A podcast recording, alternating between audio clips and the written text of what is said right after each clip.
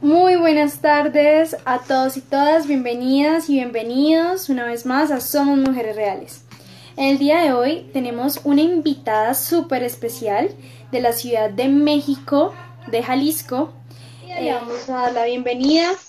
Hola, mucho gusto. Miroslava, bienvenida. Qué rico tenerte en este espacio. Qué bonito. Un gran, gran, gran abrazo desde Colombia. Qué rico que podamos hablar y, podamos estar aquí en este espacio. Mucho gusto. Mi nombre es Melanie y bueno, pues nos encantaría escucharte, mi querida. Eh, cuéntanos un poco más quién eres tú, a qué te dedicas. Mira, este, mi nombre es Miroslava Beas y pues me dedico a acompañar a las mujeres en su proceso para sanar y crecer sus finanzas personales. Súper, excelente, uy, wow. Un tema súper importante para todos y todas. Y cuéntanos un poco más eh, cómo, cómo, nació esta idea. Eh, es, ¿Eres finan eh, sí, eres, estudiaste finanzas o, o cuéntanos un poco cómo surgió? De hecho, no, este yo soy ingeniera en sistemas, desarrollador de software, pero siempre, desde siempre me han encantado las finanzas, entonces las finanzas eran como mi hobby. Ah, ok. Sí. Qué lindo. Ah, mira, pues qué importante, ¿no? Y, es que el mundo de las finanzas realmente está en todo, o sea, está en absolutamente todo en este momento y, y cuéntanos cómo es un, es un emprendimiento tuyo o cómo nació, eh, cómo hiciste para crecer en tu hobby, viendo videos, eh, incentivándote por tu cuenta. Mira, te platico. Yo hace muchos años tuve un problema financiero algo grande que realmente imagino que lamentablemente muchas mujeres por aquí se podrán identificar conmigo, tuve una separación en una relación y pues me vi en la quiebra, me vi sin nada, me vi en la calle, sin donde vivir y sin nada. Entonces fue en ese momento donde por obra divina llegó alguien muy importante y me dijo, ¿sabes qué? Tienes que leerte este libro. y me dio Padre Rico, Padre Pobre de Robert Kiyosaki. Y desde ahí nació el amor por las finanzas y el querer aprender más y más y desde ese entonces he estado leyendo libros, viendo videos, siguiendo conferencias, seminarios, talleres, cuanta cosa que la vida me ha puesto enfrente, yo lo he tomado, porque creo que realmente es un tema sumamente importante el que las mujeres estemos preparadas en este ámbito, porque muchas veces se lo dejamos a que, que esa gestión del dinero sea para ellos, o sea, que, que sea algo que muevan los hombres y de repente nos vemos como en esta situación. Incluso el día de ayer este, compartía justamente en mis redes sociales que oh, ayer, hace un año, tuve la oportunidad de asistir a, una, a un entrenamiento en vivo con Kim Kiyosaki, pero realmente yo no sabía su propósito, yo lo vi como de otro, este, para mi propio crecimiento, una herramienta más para yo tener mis finanzas sanas, pero de ahí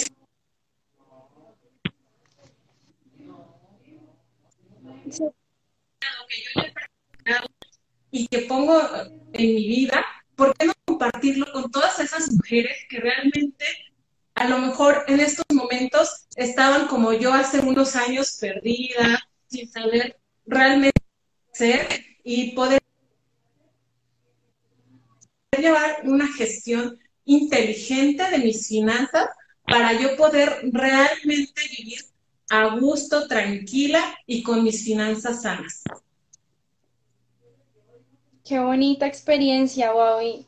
Yo, yo denoto algo muy importante y es que a partir de esas crisis eh, realmente es donde nace todo ese potencial y donde se nos aparece en la vida esas herramientas que nos llevan a incentivarnos a conocer y aprender otras herramientas para la vida. Y qué bonito que hayas podido eh, encaminarte en este mundo de las finanzas. Realmente creo que eh, como pues ciertos países de Latinoamérica aún son muy machistas y ese rol eh, masculino de las finanzas y ese rol eh, del patriarcado que siempre tiene como no en la casa quien trae el dinero y lo administra soy yo. Entonces, al ver una situación donde la mujer se tiene que enfrentar sola, administrar su propio dinero, a cómo generarlo, y a, pues, a tener una mente más abierta, qué oportunidades y qué nichos de mercado puede incursionar. Es muy, muy, muy relevante tu, tu experiencia. Y, sí, como les estaba diciendo, em, es, es realmente muy importante nosotras como mujeres y bueno, pues ya con todo este incursionamiento de, este papel femenino en el mundo laboral, es demasiado importante conocer eh, nuestra, nuestro papel y herramientas para eh, conocer y administrar cuánto es, son los pasivos, los activos, en cuánto invertimos y en qué.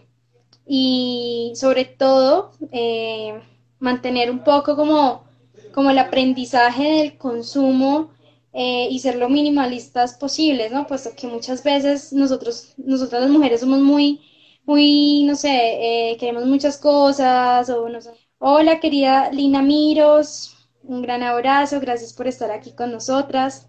Eh, como les decía, me parece muy importante la iniciativa que unos jóvenes estadounidenses llaman minimalismo. Creo que de pronto muchos de ustedes saben en qué consiste y es eh, la capacidad que, se puede, que podemos nosotros los seres humanos en, vivir con lo simple, con realmente las cosas que nos hacen feliz, que no necesitan un gran espacio ni gran volumen en nuestra en nuestra, en nuestra, en nuestra casa. Nos estabas apenas eh, comentando un poco acerca de cómo fue esa iniciativa en la cual te incursionaste en las finanzas, fue a partir de sí, de, del libro y que tomaste el seminario de, este gran pensador de finanzas.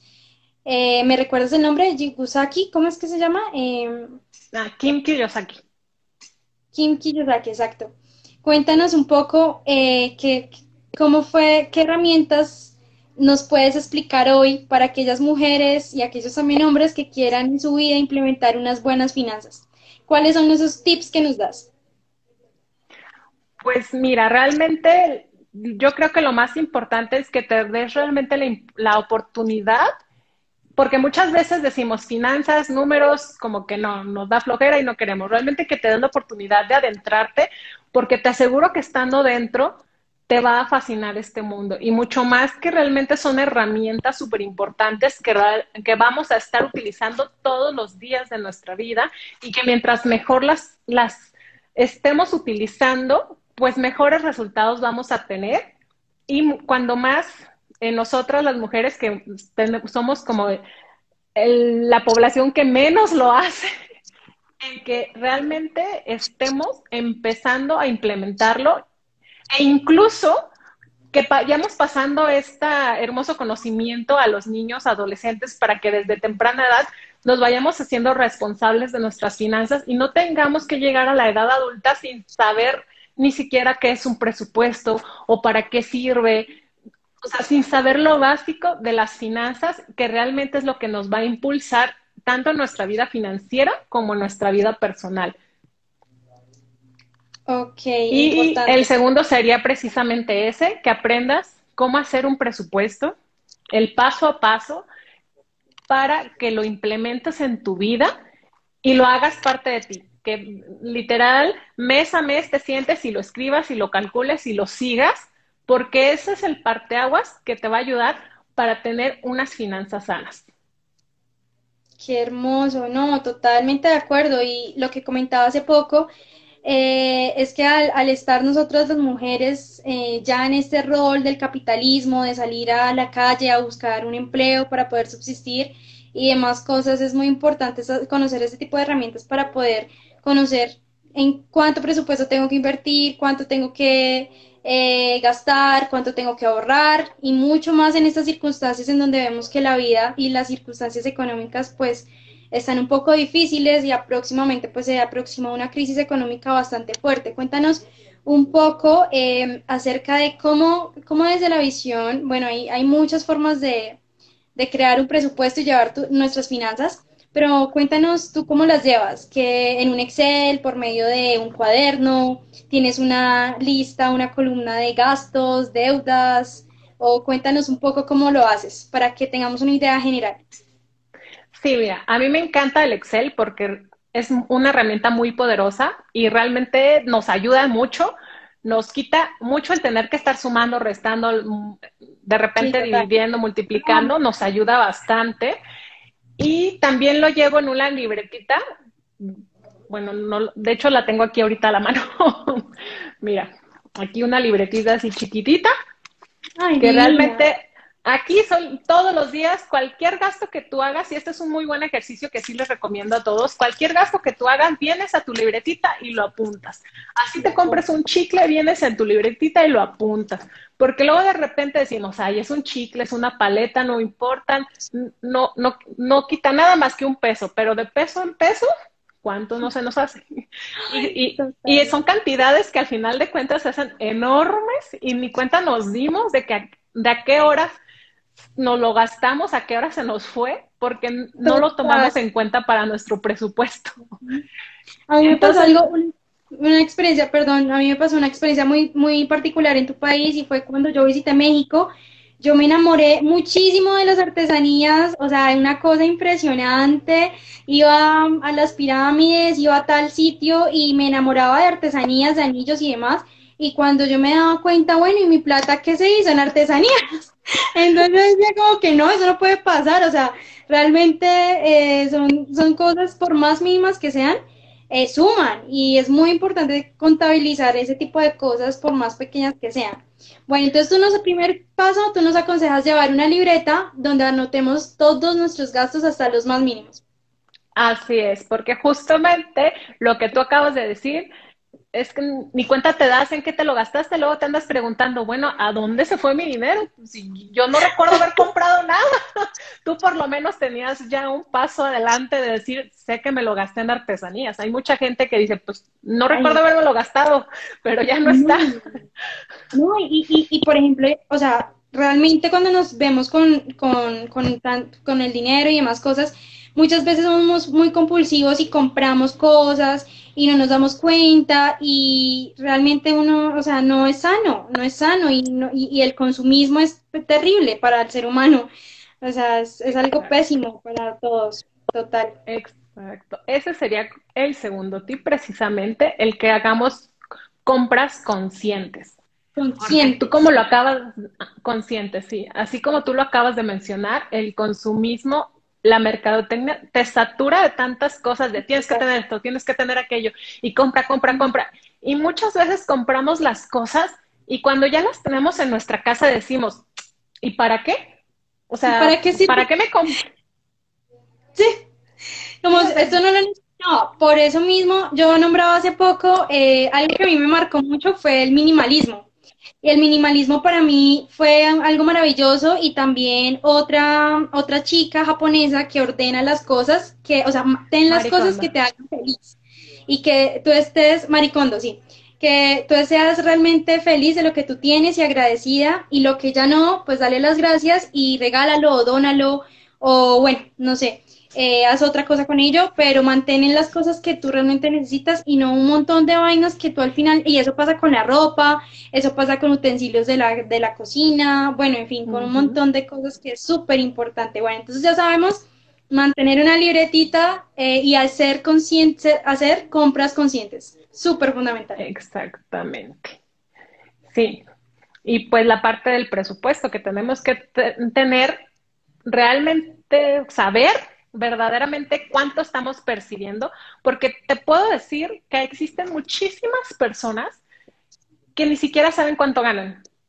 O sea, usualmente decimos, bueno, yo sé cuánto gano, pero no sé cuánto gasto, pero de verdad a mí me sorprendió mucho en las asesorías que doy cuando me empecé a dar cuenta que era mucha gente la que de repente no sabía ni cuánto ganaba, porque de repente tienes tu ingreso fijo de tu salario y no sé, vendes por catálogo o vende o no sé, tienes ingresos extras de diferentes cosas y pues esos ingresos extras no los estás tomando en cuenta como tus ingresos, entonces tampoco sabes cuánto ganas porque tú estás tomando en cuenta solamente tu salario, pero no estás tomando en cuenta tus ingresos extras y al final esos ingresos extras te los terminas precisamente por lo mismo, porque solamente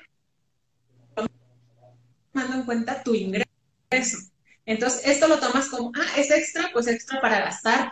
Y ese sería otro buen tip, que realmente lo que te esté entrando extra no sea un extra para gastar, sino que ese extra te crees una cuenta de ahorros o algo que realmente caiga ahí y te olvides de él. Haz de cuenta que no existió, nunca llegó.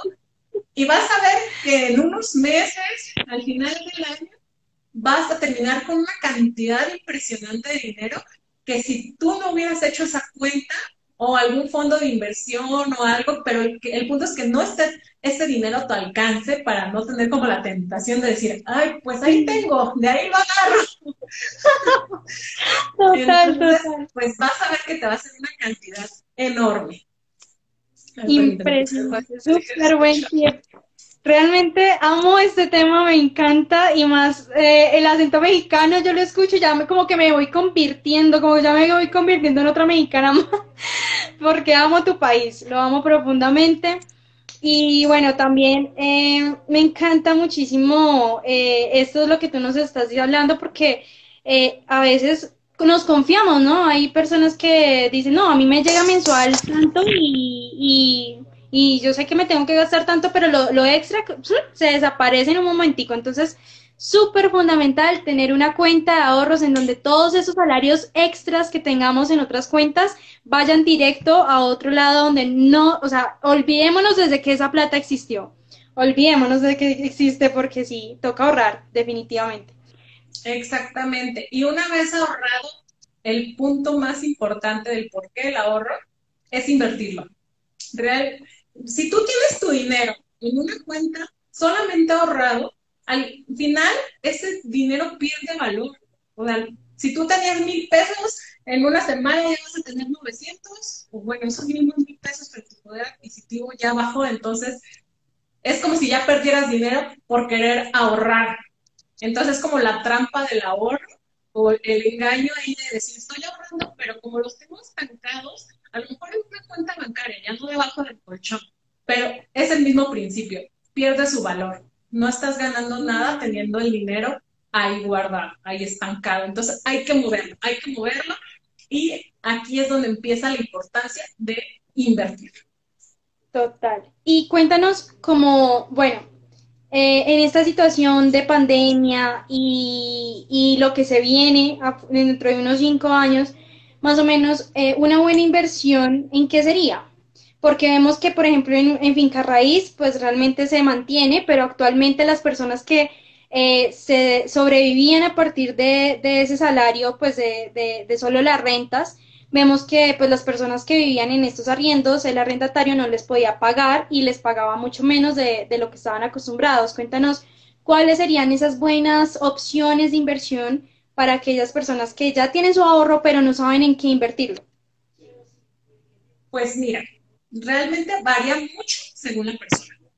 Según, tendría que ver como cada caso particular en, en qué está y todo eso, pero según Kim Kiyosaki, ella lo que nos recomienda es invertir en bienes raíces. Pero empezar a invertir en bienes raíces de compro la casa, la rento, y que eso te vaya generando flujo de efectivo. A lo mejor al principio no es como mucho que digas, uy, ya con eso me voy a mantener, pero todo es cuestión de paciencia y disciplina. Y al cabo de los años tú vas a empezar a estar percibiendo más y más de ese, de ese flujo de efectivo. Y el punto es que tú reinviertas que no te lo gastes, no digas, ah, pues ya, ya esto me quedó de ganancia a lo mejor de la renta, suponiendo en ese ejemplo, y te lo gastes, sino que lo empieces a reinvertir, a lo mejor en otro departamento, a lo mejor en remodelarlo para poderlo rentar un poco más, más alto y darle mejor valor. A lo mejor también podrías ya empezar a invertir en, en acciones, por ejemplo. Ahorita está se viene muy fuerte la parte de las criptomonedas Súper importante. Por acá dice Liana Miros, eh, ¿en dónde más podemos encontrar a Miras, Miroslava? Cuéntanos. Ah, sí. Mira, Liana, este, me puedes encontrar en YouTube como Miroslava Desarrollo Personal y Finanzas, aquí en Instagram como Miroslava Oficial o en Facebook como Miroslava. Miroslava, qué nombre tan lindo. Eh, ¿Qué significado tiene Miroslava? La verdad es la primera vez que lo escucho. Significa este, mujer de paz. Mujer de paz. Qué hermoso. ¿Y, y bajo qué lenguaje? ¿Alguno en especial o...? No, es este, bueno, no sé, no recuerdo ahorita, pero el nombre en sí es, es checoslovaco, polaco.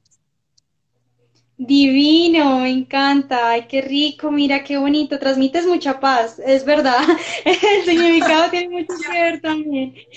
Miroslava, y bueno, entonces ya tenemos esos tips eh, de, bueno, ya, ya, ya nos has comentado a lo largo de esta charla, cuando ya tenemos esa, ese dinero eh, invertido, más pues como tú bien lo decías, en, en, en finca raíz o en algo más que es, de pronto me parece a mí que una buena inversión podría ser eh, un pregrado, una maestría, ¿cierto? Muchas veces las personas dicen, no, una inversión es un viaje.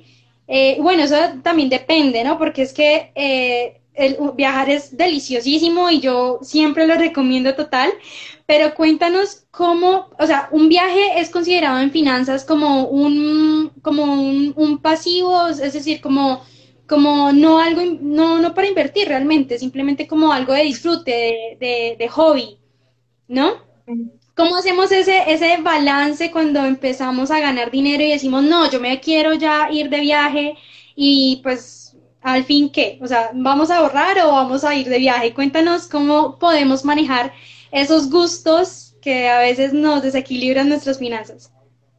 Sí, mira, dije, bueno, para capitular el primero, sí, definitivamente el invertir en tu educación es una gran inversión, porque al final estás invirtiendo en tu mente y en crecer tus capacidades y tus aptitudes que al final las vas a poder traer más dinero y más ingresos a, tu cuenta. Entonces, sí es una inversión el que tú te eduques siempre y cuando lo pongas en acción. Si simplemente vas a tomar algo, o como tú dices, un posgrado, pero es en una carrera que te encanta, pero realmente no piensas ejercerla, pues entonces no le vería como el retorno de inversión. Pero sí, siempre invertir en tu educación es de los más grandes activos. De los más grandes. En cuestión de los viajes, pues sí, financieramente te dicen que no es pues no es una inversión porque no te está trayendo dinero a tu bolsillo. Una inversión es cualquier cosa que te trae, vaya a traer dinero de vuelta a tu bolsillo. Y realmente un viaje no lo es. Simplemente, tal como tú dices, vas, disfrutas, gozas y ya. Pero yo, para mí, yo sí lo recomiendo, ya en mi, en mi, ya muy personal. ¿Por qué? Porque sigue siendo una ganancia para ti, una ganancia en tu ser, en, tus experiencias, en tus vivencias y aprendes. Al final de cuentas, en un viaje terminas aprendiendo algo, conociendo personas, siempre te queda algo importante. O sea, a nivel personal, yo consideraría que sí, pero pues a nivel financiero nos dice eh, la terminología que no, pero realmente yo sí. desarrollo. te, te enriquece el ser, te enriquece como persona. Sí, Pero también dijiste algo. También dijiste algo muy importante. Que de repente empiezas a ahorrar y dices, bueno, pues ya me voy de viaje, me lo gasto todo, o bueno, me voy de viaje o ahorro. Tampoco se trata de que por querer ahorrar, pues te ahorques y ya no hagas nada y digas, no, pues estoy ahorrando, me quedo encerrada en mi casa, amargándome, sintiéndome triste porque quiero viajar y no puedo. Tampoco. Hay que encontrar un equilibrio.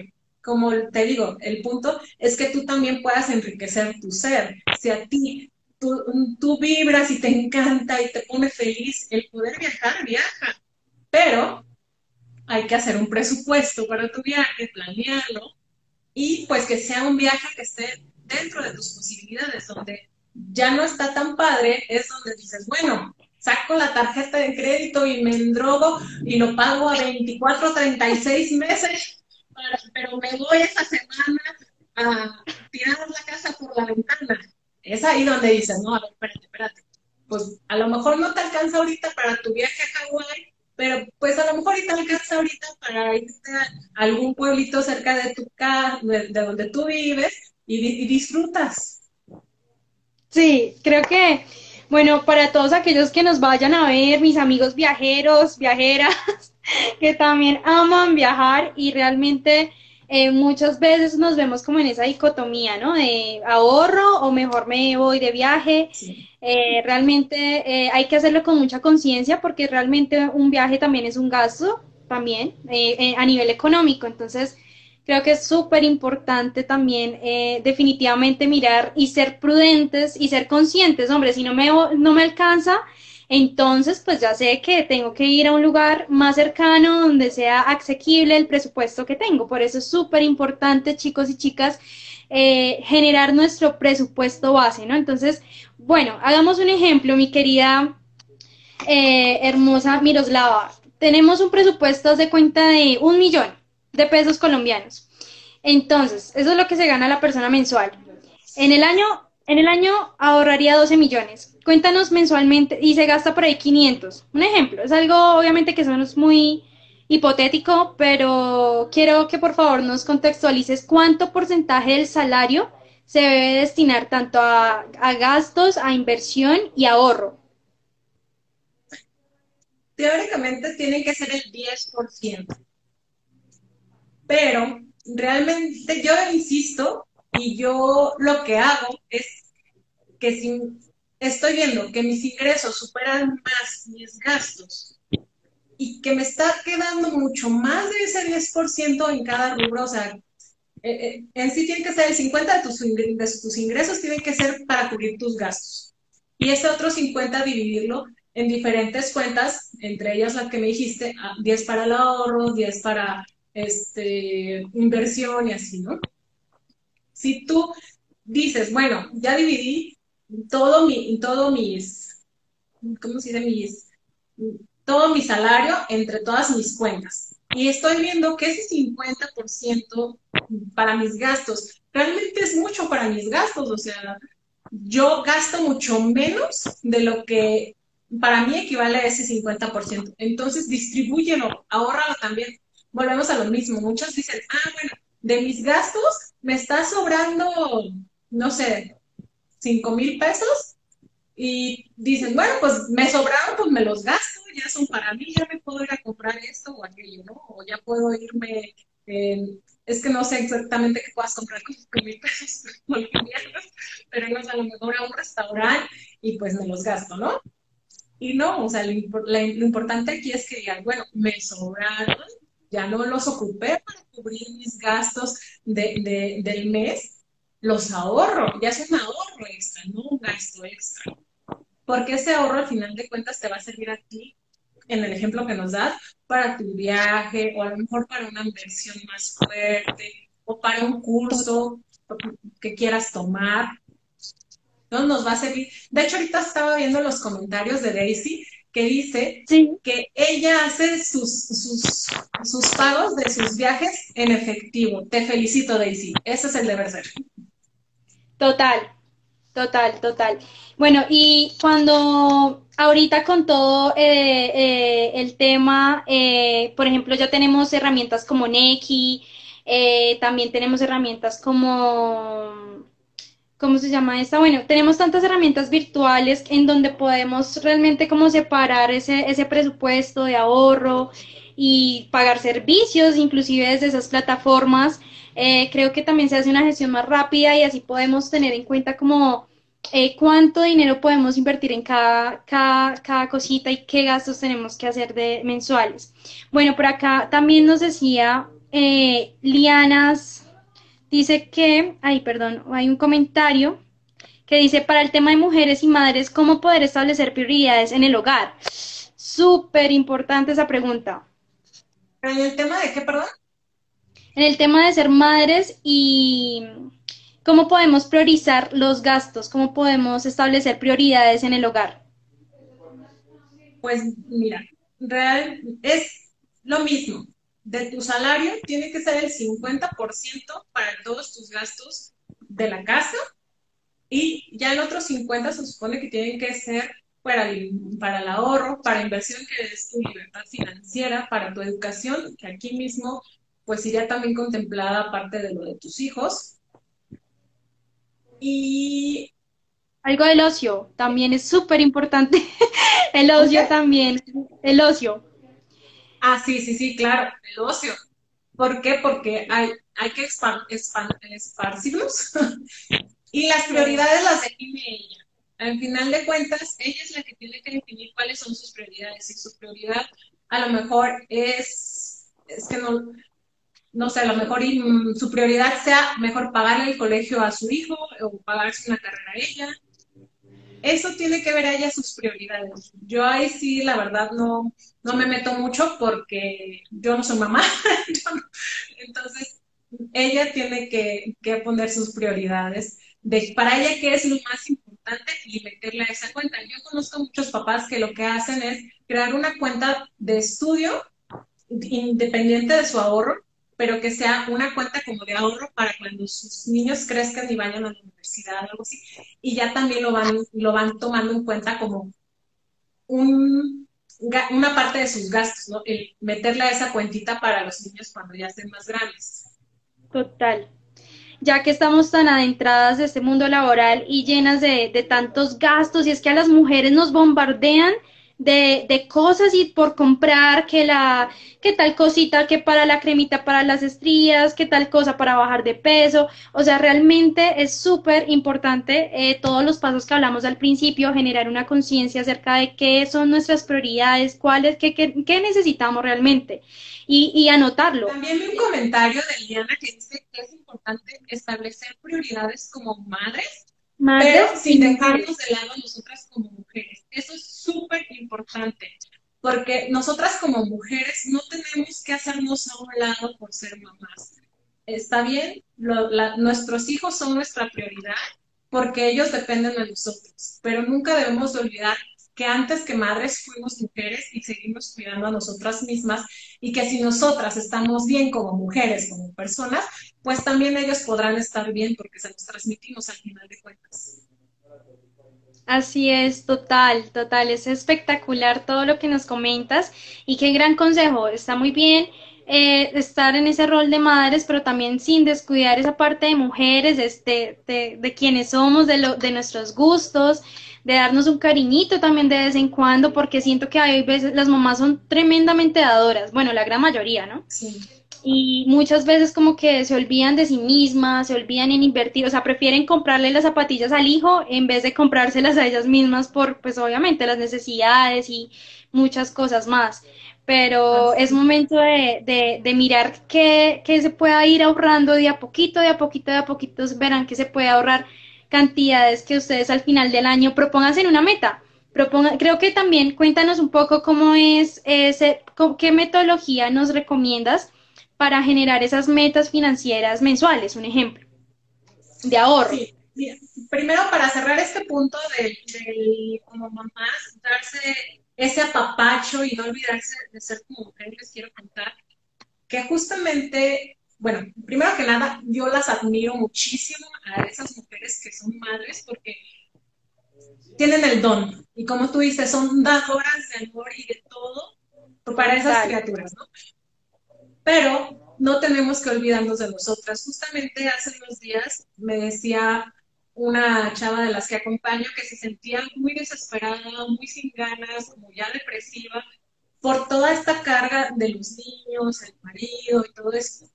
Y ahorita ya, ya empezó a implementar eso de darse como sus cinco minutos eh, en la semana, ya darse, aunque sea una hora para ella sola, para estarse consintiendo y no has visto, no puedes creer el cambio que se le ha visto a la mujer.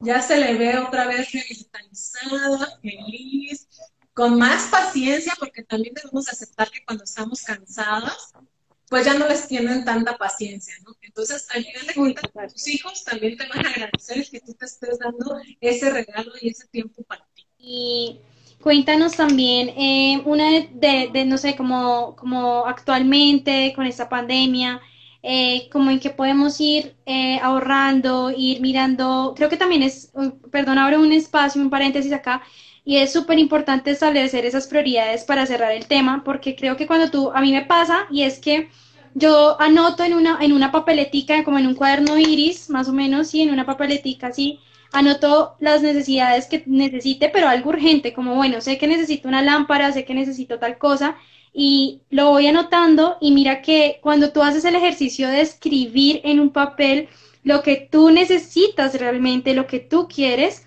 eh, yo no sé, el universo como que conspira y se te dan las cosas. Yo, yo necesitaba una silla y mira, acá ya la tengo y yo decía como que, wow, o sea, ¿en qué momento? Sí, como que sí se puede eh, establecer esas metas y antes de, de, tener como ese plan de ahorro, yo creo que es súper importante saber qué queremos. O sea, pregúntate, eh, hazte esa pregunta, ¿tú qué quieres? ¿Qué realmente en qué quieres invertir tanto para ti o si ti te llega tanto salario mensual, entonces ya sabemos que el 50% de ese, o sea, tratar, porque yo siento que en muchos hogares también eh, los gastos como tal a veces superan los ingresos y eso genera que, que pues claramente nos endeudemos, hayan más cosas, pero tratar de que esos gastos sean menos de nuestros ingresos y poder eh, dividir eh, la otra parte del salario que nos quede restante en esos eh, componentes como es la inversión, el ahorro y parte también del ocio que tú nos comentabas y bueno, total, esos cuatro componentes fundamentales. Eso es lo que te estábamos hablando, Liana, tenemos que visualizar nuestros sueños, así es, visualizarlos, anotarlos y proyectarlos para tener una meta y decir, ah, bueno, ya sé que esta, este, estos mil pesos o estos 700 o estos cinco mil pesos mexicanos, un decir, eh, van para tal cosa. Entonces es súper importante establecer todo eso en un papel, súper, súper importante. ¿Qué otro tip nos das? Pues está súper importante y completo lo que nos acabas de compartir. El hecho de que tú lo escribas es, como dice Liana, es visualizarlo. Y es por eso por lo que ya lo tienes. Si tú no lo quieres ver de esa manera, veámoslo de la otra como más física, más terrenal, más de decir simplemente estás haciendo un plan, de decir yo quería mi silla porque la necesito y te enfocaste en que tus ingresos fueran hacia esa silla. Y es por eso que ahora tú la tienes. Al final es como mencionas tú, el tener claro lo que queremos para ver nuestro objetivo y trabajar para llegar a ese objetivo. Lo que me comentabas de las metas, es sumamente importante que sepamos qué es lo que queremos, cuál es la meta que vamos a hacer y en base a esa meta que queremos obtener o a la que queremos llegar, empezar a crear un plan de acción de actividades diarias pequeñas y constantes que al final nos hagan llegar a esa meta, a ese lugar a donde nosotros queremos llegar o conseguir eso que queremos conseguir. En tu ejemplo, la silla. Total.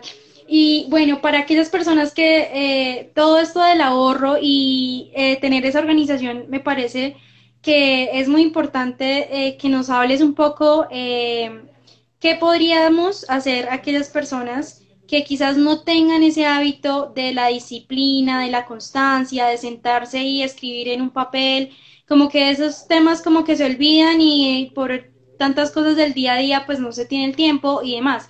Cuéntanos como qué estrategias Mm, no sé, puede hacer eh, asignar un día a la semana para establecer eh, ese, ese, día eh, a, tal horario voy a crear mis cuentas, voy a generar cuánto me gasté en la semana.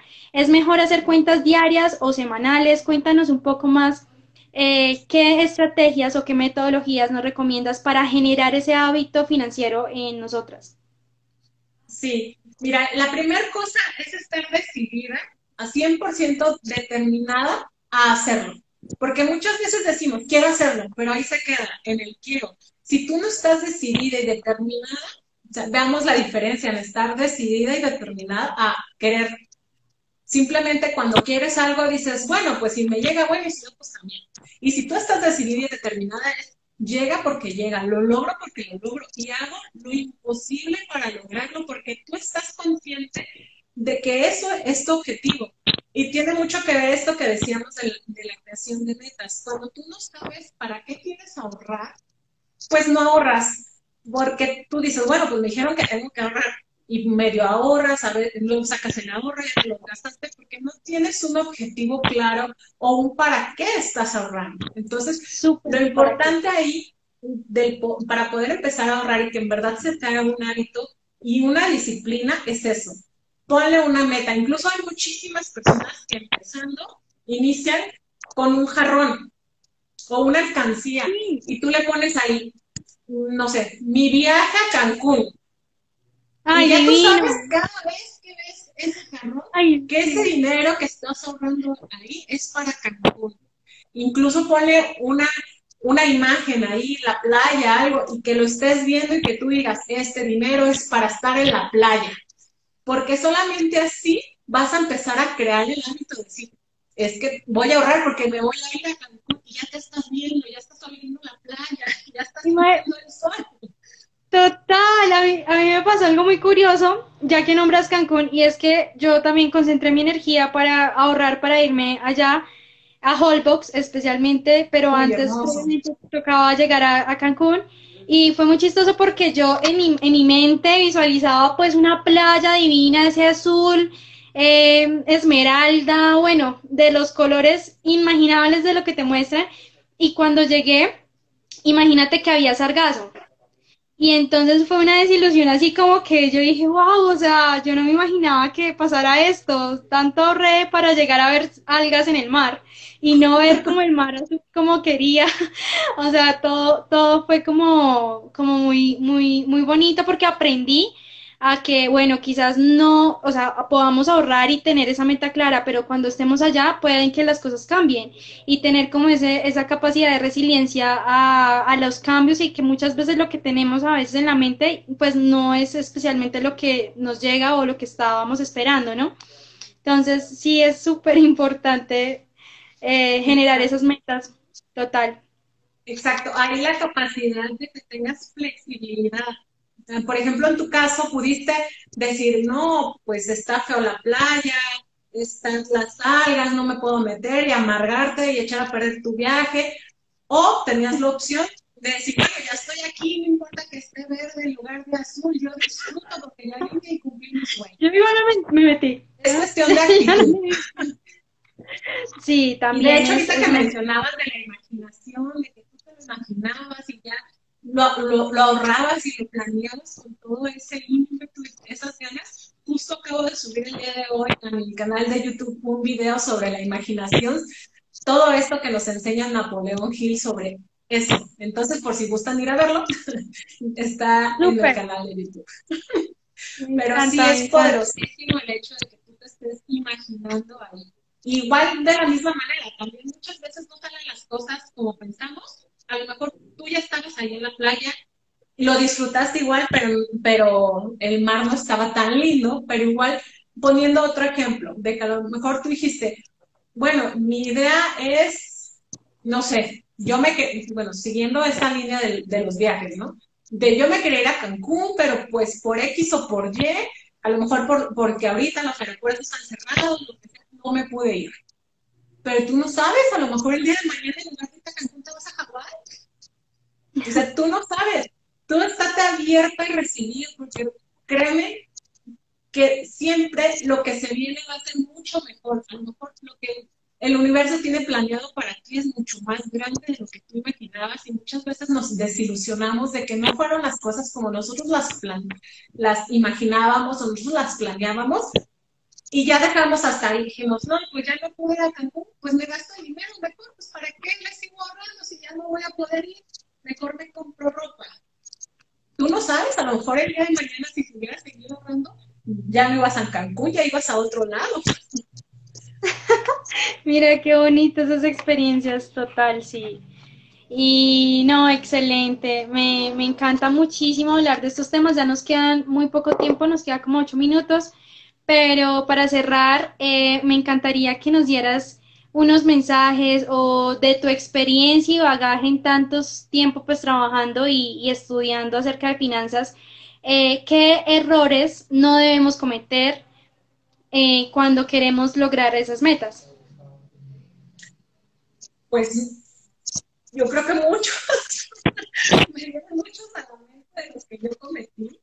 El principal, y yo creo que fue el que más me impactó, fue el no tener una meta clara, no tener un rumbo, como decimos. Yo tuve muchos años, estuve muchos años que nunca me puse una meta, nunca me puse un objetivo. simplemente decía, ay, ¿para qué? Lo que la vida me lleve, a donde la vida me lleve. Si me dice que por acá me voy por acá, nunca puse un objetivo o un rumbo claro. Y es cuando tú empiezas a perder, bueno, aparte de muchas cosas en lo personal, a nivel financiero empiezas a perder mucho dinero. ¿Por qué? Porque como no tienes un rumbo claro, una meta clara del objetivo que estábamos platicando ahorita, pues te empiezas a gastar el dinero en cosas que realmente no, son significativas para ti, a lo mejor en ropa, en zapatos que no necesitabas, o a lo mejor que te gustaron, te lo trajiste y resulta que ni siquiera te quedó, o que no era ni tu estilo, pero en ese momento ah, sí, ya me lo llevo porque está barato, la oferta. Y todo eso es porque no tenemos realmente un objetivo claro.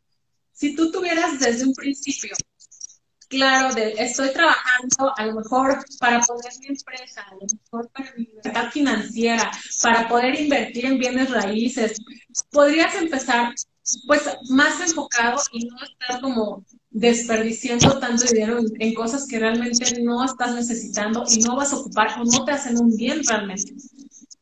Entonces yo creo que eso fue lo que a mí más me ha impactado porque sí me hizo perder muchísimo dinero. Y el segundo sería la falta de. La falta de educación financiera también te hace perder muchísimo dinero. Muchas veces no queremos invertir en un curso porque decimos, no, está caro. Pero realmente créeme, la ignorancia nos cuesta mucho más dinero que te pueda, cualquier cosa que te pudiera llegar a tener un curso de educación financiera. Porque a lo mejor es X dólares, X pesos mexicanos, X pesos colombianos, que a ti se, lo que tú pienses en tu mente que sea caro. Pero ponte a ver todo lo que has desperdiciado por no saber administrar tu dinero, por no saber realizar tu presupuesto financiero, por no tener metas claras, no saber cómo administrar tu dinero para llegar a ellas, por estar de deuda en deuda. Ponte a ver cuánto en todos estos años que, empezaste a adquirir deudas el día de hoy, ¿cuánto no has perdido por no saber realmente los procesos o el paso a paso para poder tener tus finanzas sanas y al contrario, empezar, que tu dinero empiece a trabajar por ti? ¿Cuánto no has perdido? O sea, muchísimo más. que es muchísimo más que la X cantidad que pensaste ahorita. Excelente reflexión, importante, wow. No, aquí tenemos un montón de enseñanzas en este live, me encantó eh, hablar contigo, una mujer real de México, quien nos viene a compartir su conocimiento y a enseñarnos la importancia de tener metas claras para poder realmente invertir en nuestros propios sueños y en lo que queremos. Entonces, ha sido un hermoso placer, mi querida Miroslava. Estoy feliz de estar aquí con ustedes. Y antes de irnos, quisiera decirles que igual también si quieren tips de cómo ahorrar en sus viajes o de cómo planificar un viaje, búsquenme. a mí me encanta viajar, entonces me he dedicado también a, a estar investigando tips y formas de poder viajar cómodamente, a gusto y sin gastar tanto. Total, sí, porque es que comer sopita o atún todos los días es muy complicado. no, es tan sano. Y, y, al final termines estando más cómoda en tu casa que en la playa, porque allá te tienes que estar amarrando la tripa, pues, ¿no? El punto es que viajes y disfrutes, no que viajes a, a estarte martirizando ahí. bueno, va a encantar a mis amigos por ahí que, le encanta también viajar a lo mochilero. bueno, un gran abrazo, mi querida y hermosa Miroslava, un placer y bueno, pues nos veremos muy pronto. Un abrazo, tenor. Nos vemos, muchas gracias, que estén muy bien, bye.